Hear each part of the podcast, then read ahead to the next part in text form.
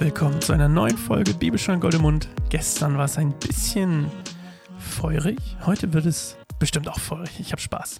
Also, wir lesen die Speisung der 4000, Markus 8, 1 bis 9. Wir sind tatsächlich schon bei Kapitel 8. Irre.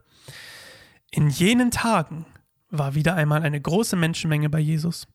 Da die Leute nichts zu essen hatten, rief Jesus seine Jünger zu sich und sagte, mir tun diese Leute leid. Seit drei Tagen sind sie nun schon bei mir und haben nichts zu essen. Wenn ich sie hungrig nach Hause gehen lasse, brechen sie unterwegs vor Schöpfung zusammen. Außerdem sind einige unter ihnen von weit hergekommen. Die Jünger erwiderten, wo soll man denn hier in dieser einsamen Gegend genug Brot bekommen, um sie alle satt zu machen?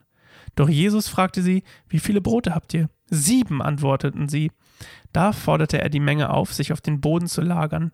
Er nahm die sieben Brote, dankte Gott dafür und brach sie in, ein, in Stücke.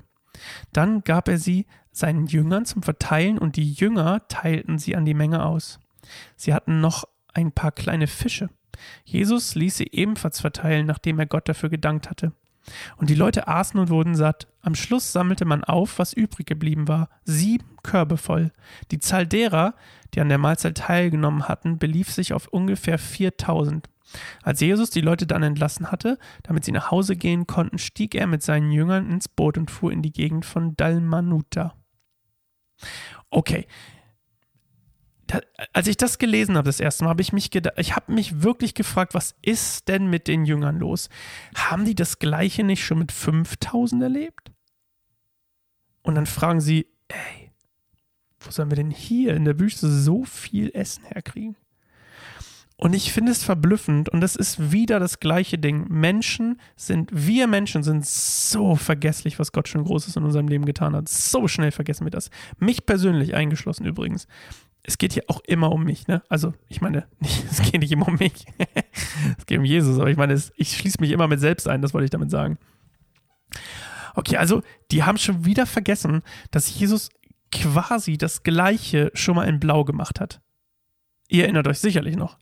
Er hat 5000 plus Frauen und Kinder äh, satt gemacht und jetzt sind es 4000 plus Frauen und Kinder und äh, sie zweifelt schon wieder. Und es geht immer noch darum, die Jünger haben es immer noch nicht begriffen. Sie haben es immer noch nicht begriffen, sie verstehen immer noch nicht das Wir sein Wirken und den Auftrag, den er hat. Ist das nicht irre? Ich kann mir gar nicht anders helfen, als das irre zu finden. Aber ich denke, das ist das, was wir daraus lernen können. Wir können daraus lernen, dass wir schnell vergessen. Vielleicht sollten wir uns besser erinnern. Vielleicht hilft uns erinnern. Manchmal auch zurückzublicken und zu sagen, okay, was hat Gott schon in meinem Leben getan für mich? Preis den Herrn. Und dann komme ich in eine ähnliche Situation, vielleicht, so wie die Jünger hier. Und dann erinnere ich mich nicht, wie es beim letzten Mal ausgegangen ist, nämlich Gott hat mich gerettet oder mir geholfen.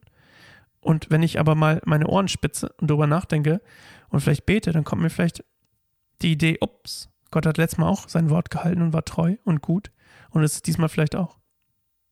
So viel von mir für heute. Wir sehen uns morgen wieder. Macht's gut. Ciao.